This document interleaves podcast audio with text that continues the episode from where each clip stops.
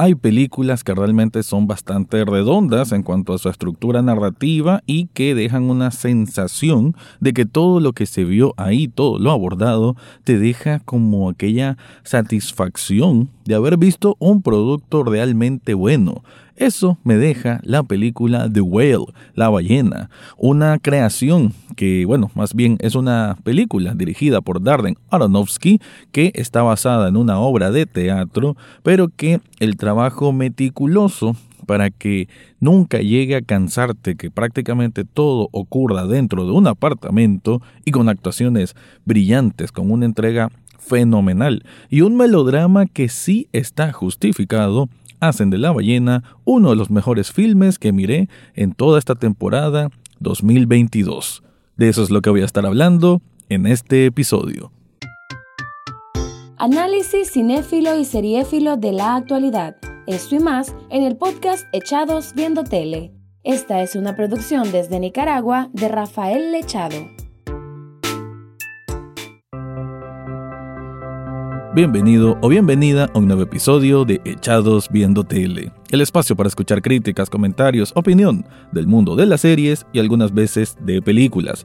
En este caso voy a hablar de esta película The Whale o La ballena, que si no me equivoco se estrenó hace unos días o semanas aquí en Latinoamérica como tal y que me parece que debe ser toda una experiencia muy, muy bonita verla directamente en el cine. Digo que debe ser porque, bueno, uno siempre consigue por otras vías cómo ver todas estas películas que están en el radar de, de, esta temporada de inicios 2023. Bueno, ya ni tan inicios, pero casi siempre el primer trimestre de un año es cuando uno se pone al día con todas las películas importantes del año anterior. Y en este caso me parece que esta es una que que bueno, la verdad es que la dejé casi de último, pero es una de las más interesantes y hasta diría una de las más importantes. Por ahí hay una crítica muy errada, que ya voy a caer después a ello, de que la tienen con una mala visión, una mala apreciación, pero es distinguidamente algo hecho de manera arbitraria solo por querer cumplir con estos cánones sociales modernos, sobre todo en Estados Unidos, donde la ley de la apariencia es más importante de, de ser crédulo con lo que estás diciendo y con lo que estás observando. La crítica en sí va de la mano en que dicen que es una película gordofóbica que solo ocupa este tema de la obesidad mórbida para contar una historia hiperdramática y que no aporta nada a la sociedad. Y es donde yo me pregunto, ¿por qué una película solamente porque pone a una persona con obesidad mórbida significa que tiene que tener una lección moral a cuenta de que el cine o de hecho el cine, cualquier creación artística debe tener una connotación de de ser responsables con, un mensaje moral. No tiene por qué. Claro, tampoco voy a decir de que una película tenga que mostrar algo súper violento o algo que vaya contra las leyes de la moralidad. Pero en este caso no me parece que ni siquiera esté cerca de eso. Es una película terriblemente cruda, una película que nos muestra a un hombre destrozado por dentro, un hombre que cayó en una depresión desde hace muchos años y que está buscando en el último escalón de su vida, por así decir, una reconciliación con su hija. Una reconciliación nada sencilla porque él fue un padre negligente. Y voy a caer una observación también sobre ello.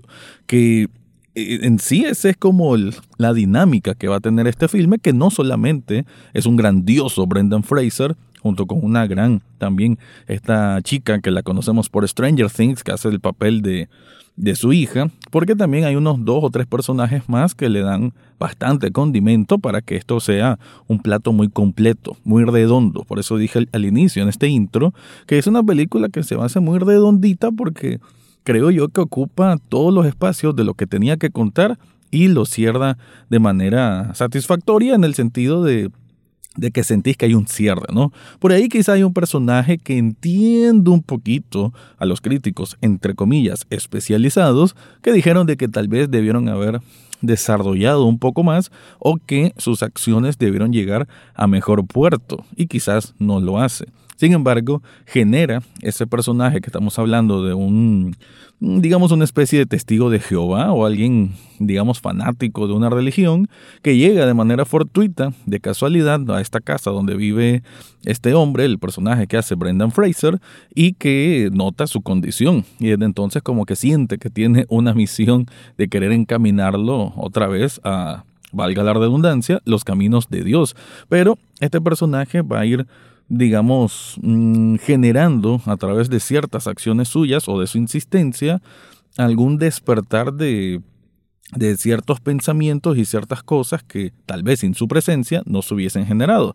Así que, aunque tal vez como tal ese personaje, mm, digamos que no tiene el cierre más más sólido de la película, pero sí tiene una razón de ser y con eso es suficiente. No quería hacer ese apartado porque los críticos, e insisto en las comillas para decir especializados, se han encargado de atribuir unas cosas negativas a esta película que no las tiene. Es una historia bastante, bastante hermosa desde lo más profundo de la tristeza. Y sí, la tristeza y el melodrama también nos puede generar sensaciones de bueno, de belleza creativa. Yo hablo desde ese punto, de la belleza creativa, porque sí, hay que decirlo, esto es para estar con pañuelos, porque es una historia terriblemente triste. Y el performance de Brendan Fraser, que al final de cuentas, eh, bajo él, digamos que gira bastante de las acciones del filme, pues lo hace de una manera tan convincente que definitivamente merece todos los premios que ha ganado y que ojalá también se lleve la estatuilla como mejor actor en los premios Oscar. Pero bueno, voy a ahondar un poco más en la trama, sin caer en los spoilers, pero antes te quiero contar algo. Si estás buscando honrar a este séptimo arte tan bello que es, ya sea en televisión o en cine, y querés demostrarlo con una camiseta o algún producto, yo te recomiendo Sublishop Nicaragua.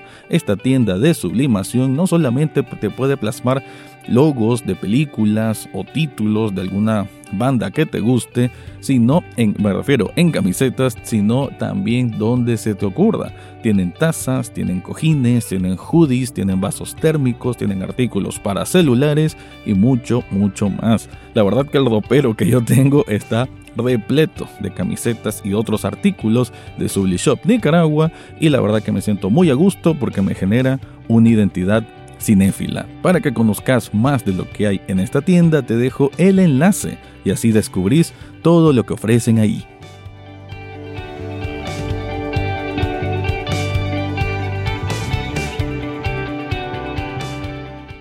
Entonces decía de que The Well es una película que sí, pues tiene un cierre y, bueno, no tanto el cierre, hay que hablar ya en general de, de la introducción y el desarrollo, que todo está muy, muy clarito, ¿no? Una película me parece además que y es curioso porque a veces siento yo que cuando uno tiene que dar una calificación así muy alta a un filme, a veces tiene que ser como que muy complejo o tener ciertos aspectos, mm, digamos, los medios intelectuales desde el punto de vista cinéfilo, pero también hay otros productos, hay otras películas que desde su sencillez, pero autenticidad y sobre todo entrega emotiva, desde eso conecta con cualquier tipo de persona. Me parece que The Whale, la ballena, tiene esos componentes y eso es algo bien importante. No todas las películas tienen que ser ultra snob, no tienen que ser la naranja mecánica para que uno diga, ah, esa película es espectacular y hay que verla siempre. Hay otras películas que partiendo ¿no? de ese principio de la, de la sencillez o, o de lo que aparentemente, o lo que aparenta ser sencillez, que pueda conectar con tantos corazones y con tantas almas. Me parece que eso es lo que vemos en The Whale. Ya lo mencionaba, el personaje principal es alguien que está sumido como en una oscuridad, que está atravesando una etapa de profunda depresión, que eso lo ha llevado a comer de forma excesiva y ser, bueno, una persona con obesidad mórbida. Pero también es una persona sensible, una persona que además le gusta, le encanta y que digamos que tiene una pasión muy, muy bonita por la literatura. Él da clases sobre eso en la universidad a través de en línea, donde ni siquiera aparece frente a la cámara por tantos prejuicios morales que hay, obviamente, con una persona con obesidad mórbida. Pero creo yo que donde juega este, mm, digamos, este vaivén de la obesidad mórbida y del mal mensaje, entre comillas, que tiene la película, es que él no tiene intenciones de mejorar. Él lo que quiere solamente es como en su último respiro, porque sabe de que tiene el, o sea, está enfermo por todos lados, obviamente una persona obesa y de obesidad mórbida, eh, obviamente pues ya su corazón no va a funcionar igual, nada de sus órganos internos, y él está muy claro de eso. Tiene una amiga que le intenta decir, anda al hospital, anda al hospital, pero él no hace caso, él no quiere gastar, entre comillas, sino simplemente tener la oportunidad de reconectar con su hija adolescente que ya tiene varios años de no ver. El por qué no la ve, creo que no es mejor contarlo, pero sí lo mencioné antes que hay parte de esta negligencia. Y aquí hay una observación que sí, digamos, es por lo cual no le daría puntuación perfecta a esta película que, como le he mencionado, por todos los otros apartados cumple bastante bien.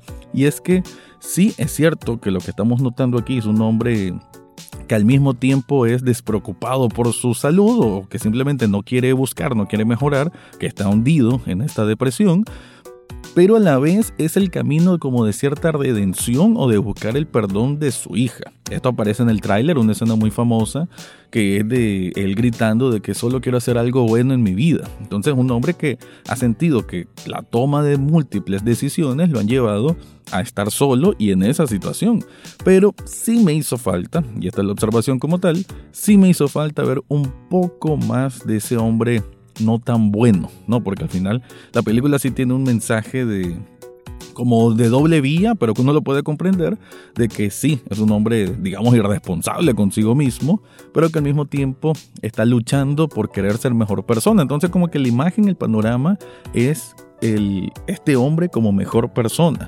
Pero sí me hizo falta ver un poquitito del despreocupado total con respecto a su hija. Porque sí, lo vemos despreocupado total consigo mismo, que sigue comiendo, sigue cometiendo errores, pero con su hija en esta relación, que es que digamos la que más notamos y la que nos genera momentos más emotivos, es siempre él como en una posición humilde y ella como en una posición de, rechazo, a un punto de que alguien eh, de manera muy sin, darle mayor pensamiento, pudiera pensar de que, ah, qué hija más mala. Pero no, creo yo que debieron haber dado un poquito más de contraste para entender esta posición de la hija. Pero bueno, apartando todo ese, paréntesis, mejor dicho, pues creo yo que es una película muy completa, una dirección formidable a manera de la paleta de colores que todo ocurre en este apartamento, entonces casi siempre es gris, todo esto una significancia obviamente muy importante que uno lo percibe cuando está viéndolo, de que esta es la imagen de, de este hombre, ¿no? Lo que está sucediendo en su vida. Y ni siquiera hablado de los, de los efectos prácticos, ¿no? La prótesis, él se mira como una persona con obesidad mórbida de verdad, le cuesta caminar, todo este esfuerzo físico, este despliegue complicadísimo físico con ese cuerpo desproporcional y sucio, pues me parece que en ese sentido es todo tan realista que, por ende, ya lo decía, te genera tanta entre empatía, asco y comprensión, ¿no? Y que te logre generar todos esos sentimientos en un mismo espacio significa que es una película muy bien lograda. Así que para ir cerrando, La ballena sí es un filme que vale la pena, tenés que verlo. Eso sí, alista tus pañuelos porque te va a generar lágrimas, pero una película que te va a dejar sintiendo distinto y eso es el logro más importante en el cine. Te recuerdo que Echados Viendo Tele también es un programa de televisión, está los sábados y domingos a las 9 de la noche en Canal 8. Con eso me despido, ese fue mi review de la película La ballena. Eso fue todo por hoy en Echados Viendo Tele. No olvides suscribirte desde tu sitio favorito, ya sea Spotify, Apple Podcast, Google Podcast o hasta en YouTube. En las notas del podcast encontrarás el acceso a Facebook, Twitter e Instagram, además de cómo hacer una donación de un café virtual a este programa. Gracias por escuchar y serán hasta la próxima semana.